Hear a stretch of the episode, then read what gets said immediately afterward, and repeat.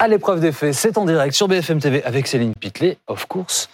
Euh, non, en français, c'est mieux, en effet. En effet, exactement. Euh, Céline Pitlet là, euh, tout comme Amandine Atalaya et Anne Sora Dubois. Nous allons euh, maintenant nous pencher sur euh, ce qui est présenté comme une vaste campagne de désinformation qui toucherait la France, en tout cas ce qu'affirme la ministre des euh, Affaires étrangères. Cette semaine, le Quai d'Orsay pardon, a accusé la Russie d'être derrière donc une grande opération de manipulation numérique.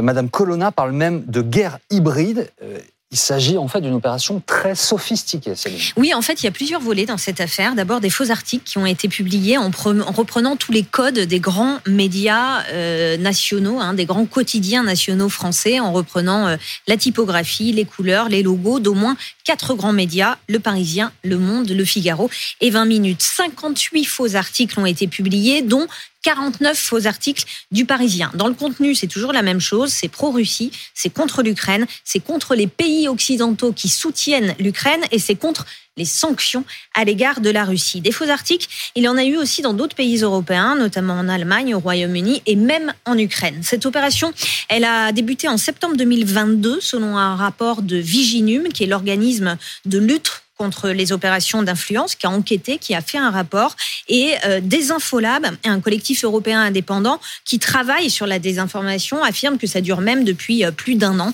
Selon la ministre des Affaires étrangères, cette campagne d'ingérence implique des acteurs russes. Bon, à part la syntaxe sur le gros titre qu'on vient de voir, euh, le facsimilé est assez impressionnant. Euh, à quoi ça ressemble précisément? Alors, c'est ce qu'on appelle un site euh, miroir. Visuellement, ces faux articles, en fait, ressemblent à s'y méprendre à des vrais. La charte graphique, elle est, elle est, elle est copiée. Hein. D'ailleurs, cette opération a été baptisée Doppelganger par Desinfolab. En allemand, ça veut dire sosie, et c'est un terme aussi qui désigne le double maléfique d'une personne dans les légendes germaniques. Alors, on va prendre un exemple de l'un de ces faux articles du Parisien. Le titre affirme qu'il y a un exode massif, que les Ukrainiens quittent massivement leur pays pour échapper, je cite, à l'esclavagisme militaire et à une mort imminente sur le front. Plusieurs éléments interpellent quand même dans ces euh, faux articles. D'abord, des formulations. Ici, on note dans le titre deux fois le même mot, le mot échappé. Mmh. Ensuite, et ça on le retrouve dans tous les faux articles, le nom de domaine n'est pas en .fr. Dans le cas présent, il est écrit leparisien.ltd au lieu du parisien.fr qui euh, est le vrai site. La grande majorité de ces faux articles ne sont plus en ligne, mais celui-ci, en l'occurrence, on l'a retrouvé encore actif, encore en ligne. Ces faux articles, une fois créés, qu'est-ce qu'il en est fait? Ben, Ils sont diffusés sur des faux sites qui les relaient. Il y a même des faux comptes qui ont été créés sur les réseaux sociaux, notamment sur Facebook, pour relayer ces contenus, pour leur donner un maximum de visibilité. Écoutez, Jérôme Billois, il est expert en cybersécurité c'est malheureusement très facile de dupliquer un site web, en fait, quelque part d'en faire une photo, de l'installer ailleurs, de lui donner un nom, comme on le voyait, qui est, qui est très très proche, et puis ensuite, une fois qu'on a ce faux site, de le mettre sur les réseaux sociaux. Et en fait, toute la force aussi des campagnes, c'est pas tant la création du faux site, parce que ça, techniquement, c'est assez facile pour quelqu'un qui s'y connaît. On parle de quelques heures, créer le contenu, ça va être quelques jours aussi. Après, l'enjeu, c'est de le mettre dans la boîte de résonance des réseaux sociaux, Ah, en créant des faux comptes, en créant des fausses pages qui vont aller interpeller des gens réels et qui vont jouer cet effet d'amplification à la fois sur les Twitter, les Facebook, qui est alimenté tous les jours par du nouveau contenu, par des nouveaux comptes. Et c'est l'objet, certains se font avoir. Oui, c'est le cas de l'ancien sénateur Yves Pozzo di Borgo, fervent euh, soutien de la Russie. Le 5 mai dernier, il a posté sur Twitter ce faux article du Parisien, hein, prétendant que les Ukrainiens désertaient en masse avant de reconnaître son erreur, de reconnaître s'être fait piéger et de supprimer son tweet. Alors on a retrouvé euh, d'autres faux articles, hein, des archives. Aujourd'hui, ces faux articles-là ne circulent plus, mais on a retrouvé les archives. Et là encore, si on ouvre l'œil, eh bien, on trouve des indices qui montrent qu'il s'agit de faux. Regardez le, le chapeau de cet article sur le président euh, ukrainien Zelensky. Il est écrit Zelensky ne pense qu'à remplir ses poches aux dépens de l'aide des Européens. Formulation assez éloignée hein, de ce qu'on peut nuance. imaginer être une, une formulation euh, journalistique du Parisien. Autre exemple, avec ce faux article intitulé euh, Nostalgie de la Russie. Alors d'abord, vous allez voir dans le texte, euh, bon, il y a une faute d'orthographe, une, coquille. Et puis, euh, l'article explique que nos factures d'électricité ici en Occident pourraient être multipliées par 10 si, je cite, un idiot quelconque pense à imposer des sanctions à l'industrie nucléaire russe. Alors là non plus, c'est pas une formulation professionnelle de journaliste. Selon les autorités françaises, l'objectif de cette campagne de propagande, c'est de désinformer l'opinion française et plus largement l'opinion occidentale et de discréditer le soutien occidental à l'Ukraine. Est-ce qu'il n'y a que des sites de médias qui ont été visés? Non, non, non. Cette campagne, elle a aussi visé des sites gouvernementaux, notamment le site du ministère des Affaires étrangères. Concrètement, une fausse page Internet qui ressemble en tout point à celle du ministère des Affaires étrangères a été créée pour y diffuser de, de fausses informations. Alors cette page, elle a été détectée rapidement le 29 mai et on pouvait y lire que la France allait instaurer une taxe pour financer le soutien militaire à l'Ukraine, ce qui est complètement faux. La ministre des Affaires étrangères se veut rassurante en disant que les autorités françaises ont pris des mesures de protection et de prévention, mais l'affaire est prise très au sérieux. On va regarder ce que dit la ministre Catherine Colonna. Elle a même parlé de l'implication d'ambassades et de centres culturels russes qui ont participé activement à l'amplification de cette campagne, y compris via leur compte euh, officiel sur les réseaux sociaux. Elle affirme que c'est une nouvelle illustration de la guerre hybride que mène la Russie.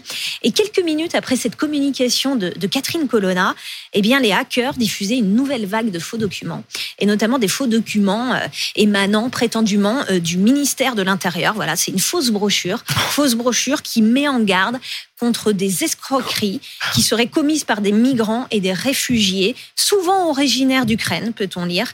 Euh, voilà, faux documents également. Euh, Madame Colonna qui accuse donc euh, des entités russes d'avoir donné de l'ampleur, de l'importance à ces fausses informations. Oui, des ambassades russes, des centres culturels russes. Par exemple, dans cette opération de propagande, il y a eu des caricatures qui ont été produites et diffusées, notamment par la chaîne Telegram Vox Cartoons. Comme cette caricature qu'on va voir, voilà, qui n'est pas du tout euh, cette infographie-là, mais il y a une caricature où on voit des pays euh, européens euh, représentés en, train de lécher les fesses des États-Unis. Voilà, c'est censé représenter la, solidarité mm. européenne. Vous la voyez ici. Eh bien, fin mars, un journaliste du Parisien avait repéré que ces caricatures, elles avaient été partagées sur le compte officiel, le compte Twitter de l'ambassade de Russie en France, avant d'être supprimées assez rapidement. Et elles ont été partagées sur le compte Twitter de l'ambassade de Russie en France avant même d'être diffusée sur les sites de fake news, ce qui peut laisser penser que l'ambassade de Russie en France a une place de choix dans cette campagne de désinformation. Et de son côté, Viginum, l'organisme qui lutte contre les ingérences numériques, affirme que ces investigations ont mis en lumière l'implication d'individus russes, d'individus russophones et de plusieurs sociétés russes. Est-ce que l'on sait quel impact a cette euh, campagne de propagande? Alors au mois de septembre, Meta, qui est la maison mère de, Facebook, hein, avait communiqué et dénoncé la plus grande et la plus complexe opération de désinformation russe depuis le début de la guerre en Ukraine. Meta avait notamment révélé que deux sociétés de conseil avaient déboursé plus de 100 000 dollars pour faire de la pub sur Facebook pour ces faux articles dont on a euh, parlé. C'est une opération bien conçue, réalisée par des personnes qui ont longuement réfléchi à ce qu'elles faisaient. C'est ce que dit le secrétariat général de la défense et de la sécurité nationale en France. On n'a pas affaire à des gens qui agissent à dose homéopathique. Ils sont au début d'un processus d'industrialisation. J'y suis presque. Industrialisation. Alors il faut quand même euh, redire hein, qu'il y a eu 58 faux articles publiés, donc on n'est pas dans une masse très importante, que quasiment tous ne sont plus en ligne, même si on l'a vu, on en a retrouvé un, euh, et que pour l'instant, la viralité de ces faux articles, leur partage semble limité. Mais cette affaire, elle est à prendre très au sérieux. C'est ce que nous dit euh, Guillaume Ancel, ancien officier de l'armée française.